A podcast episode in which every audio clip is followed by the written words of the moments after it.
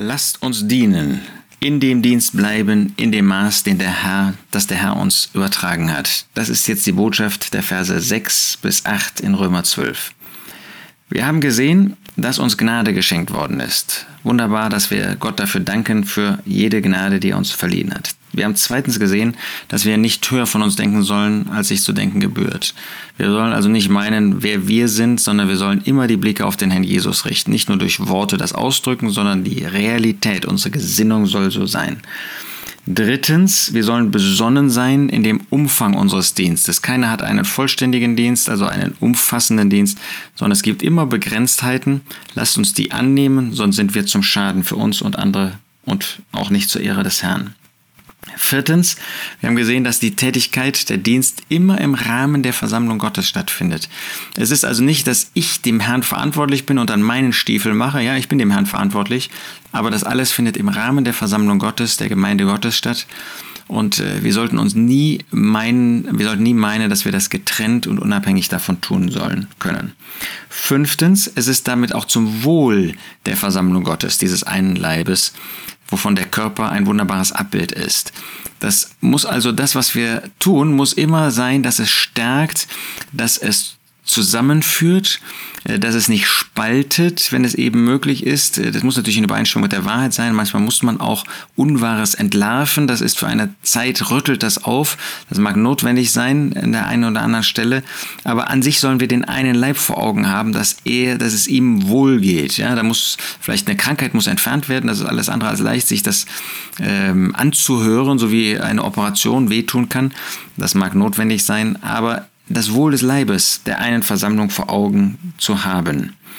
Sechstens haben wir gesehen, nicht jeder hat dieselbe Tätigkeit, im Gegenteil, jeder hat eine andere Aufgabe, eine unterschiedliche Aufgabe, letztlich eine einzigartige Aufgabe. Das macht es ja so herausfordernd, nicht zu hoch von sich zu denken, weil man dann eben denkt, ja, die Aufgabe habe nur ich. Nein, jeder hat Aufgaben, jeder hat andere Aufgaben und deshalb brauche ich mir auch gar nichts einzubilden auf meine Aufgabe, weil jeder eine Aufgabe hat. Aber ich soll nicht einfach das tun, was ein anderer tut. Das ist ja immer die Gefahr, das Gras ist grüner woanders. Dass ich meine, weil äh, ich das bei meinem Bruder, bei meiner Schwester sehe, dass die Aufgabe so attraktiv, die möchte ich auch machen. Nein, mach die Aufgabe, die der Herr dir vor die Füße legt, dann kannst du zum Segen sein, dann erkennst du den Willen Gottes, dann ist das vollkommen, dann ist das ihm wohlgefällig, wenn du auf diese Weise tätig bist. Und dann haben wir siebtens gesehen, dass wir voneinander abhängig sind. Das heißt, dass Gott uns nicht eben isoliert in die Landschaft gestellt hat, auch in unserem Dienst nicht. Selbst in unserem Dienst sind wir voneinander abhängig.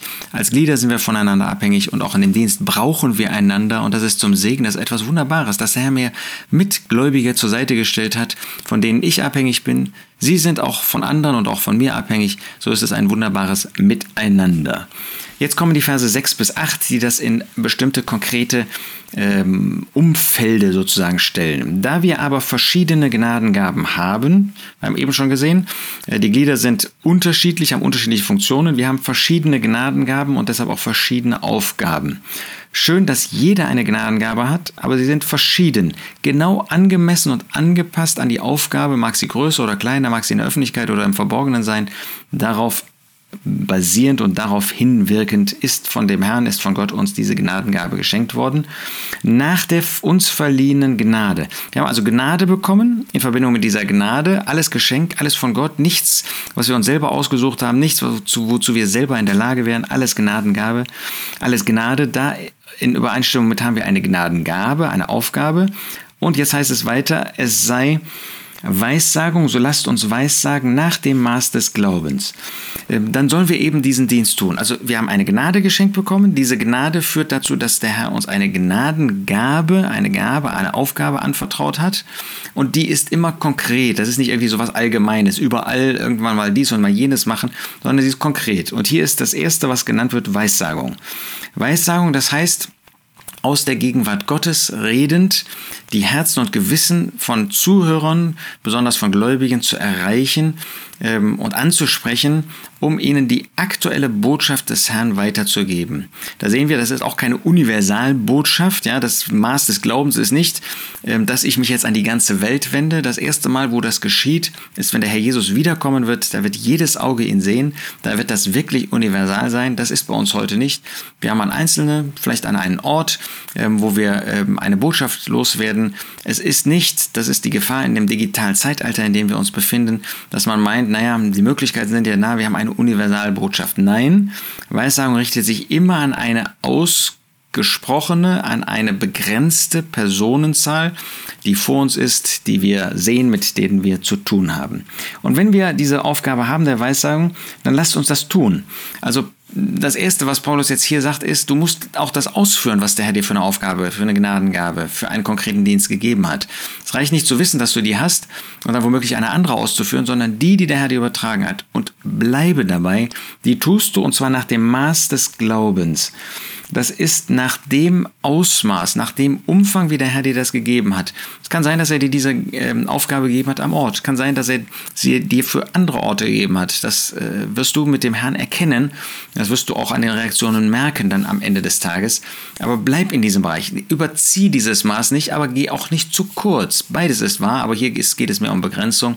Überzieh das Maß nicht. Der Herr hat dir ein Maß gegeben und bleibe bitte bei dem Maß, dann ist das zum Segen. Es sei Dienst, so lasst uns bleiben im Dienst. Hier ist ja dieses Wort Diakon ähm, genommen. Das heißt, es geht nicht so sehr um jetzt einen geistlichen Dienst ähm, als, als solche, die, was weiß ich, einen Lehrdienst, einen, einen Hirtendienst haben, sondern es können am Ort sein Dienste ähm, äußerer Natur, die wir wunderbar äh, für andere, mit anderen tun können, jemandem einzukaufen, jemanden zu besuchen am Ort und so weiter, was da an Möglichkeiten ist, auch, sagen wir mal, den Versammlungsraum vorzubereiten für das Gedächtnismal und, und, und, und, und. Also gibt jede Möglichkeit, so lasst uns bleiben im Dienst. Das heißt, tu diesen Dienst für ihn aus, aber bleibe auch in dem Dienst. Geh nicht über das Maß hinaus.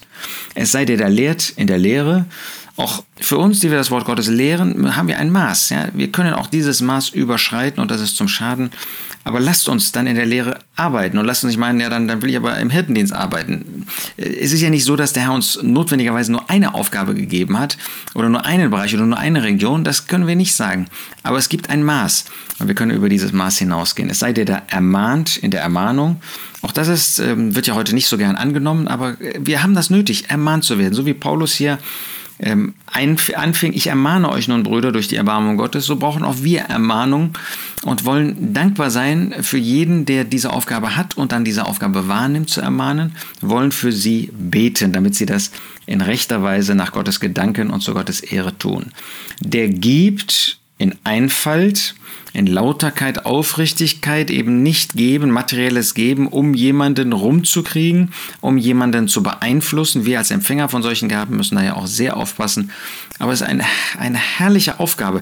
Das wird viel zu wenig gesehen, zu geben, dass es solche gibt, die in der Lage sind zu geben. Das, das macht schon mal deutlich, dass der überhaupt nicht möchte, dass wir alles unser Geld weggeben. Ja, das ist ja manchmal so eine Vorstellung, bloß alles Geld weg, damit haben wir als Gläubige nichts mehr zu tun. Irrtum. Großer Irrtum, große Verwirrung, die da manchmal ist. Auch leider durch manche Schriften, die es gibt, ähm, die meinen, wahre Jüngerschaft ist, alles Vermögen abzugeben. Hier sehen wir, der da gibt, und zwar offensichtlich immer wieder gibt. Ähm, der ein Maß sieht, wo er etwas geben kann, aber in Aufrichtigkeit, in Lauterkeit oder wie es hier heißt, in Einfalt. Eben nicht, dass ich etwas gebe, um damit einen Zweck zu verfolgen, sondern wie der Herr mir das ermöglicht, andere auch zu unterstützen in ihrem Dienst oder in einer bestimmten Aufgabe oder wo es ähm, Hilfsbedürftige gibt. Der vorsteht mit Fleiß. Auch das ist eine Aufgabe, die heute nicht gerne gesehen wird, dass es solche gibt, die Autorität haben am Ort, die einen Ältestendienst ausführen, die regieren. Ja, das ist nicht Machtmissbrauch, das kann ich natürlich missbrauchen, aber das ist nicht per se Machtmissbrauch, sondern ähm, es ist, wenn der Herr mir diese Aufgabe übertragen hat, dann sollen wir auch vorstehen mit Fleiß. Ja, der Ältestendienst, das ist ja vielleicht einer der größten Mängel, die wir kennen, der muss mit Fleiß getan werden. Da muss ich mich anhalten, immer wieder Geschwister zu besuchen, ähm, sie anzusprechen, ihnen zu helfen, ihnen Nahrung zu geben und so weiter. Vorstehen mit Fleiß. Wir brauchen solche, die vorstehen. Es gibt Autorität in der Versammlung, auch am Ort. Und dann soll das fleißig ausgeübt wird, der Barmherzigkeit übt mit Freudigkeit. Der eben das Elend von manchen sieht, äh, wunderbar, wenn er seine Aufgabe wahrnimmt, aber mit Freudigkeit, eben nicht mit Seufzen, jetzt muss ich da auch schon wieder hingehen, jetzt muss ich dem auch schon wieder helfen. Nein, mit Freudigkeit, ähm, weil der Herr dir diese Aufgabe übertragen hat, sie dann auch äh, mit Fleiß, mit Eifer, mit Dankbarkeit, mit Freudigkeit zu tun. So wollen wir sehen, jeder hat seine Aufgabe, es ist eine andere Aufgabe als bei anderen. Wir wollen sie im Aufblick zu dem Herrn tun, wir wollen sie zum Segen für andere tun, wir wollen sie nicht unabhängig von dem einen Leib tun, wir wollen sie in Verantwortung tun, wir wollen das Maß nicht überschreiten, wollen aber auch den Dienst ausführen und nicht die Aufgaben einfach liegen lassen. Wunderbar, dieser Bereich der Versammlung Gottes und wohl uns, wenn wir uns in diesem Bereich auch bewegen, nicht uns trennen, nicht spalten dabei, äh, wenn wir uns in diesem Bereich bewegen und wir es zum Segen für andere tun, besonders in dem Aufblick und in der Weihe und im Gehorsam dem Herrn gegenüber.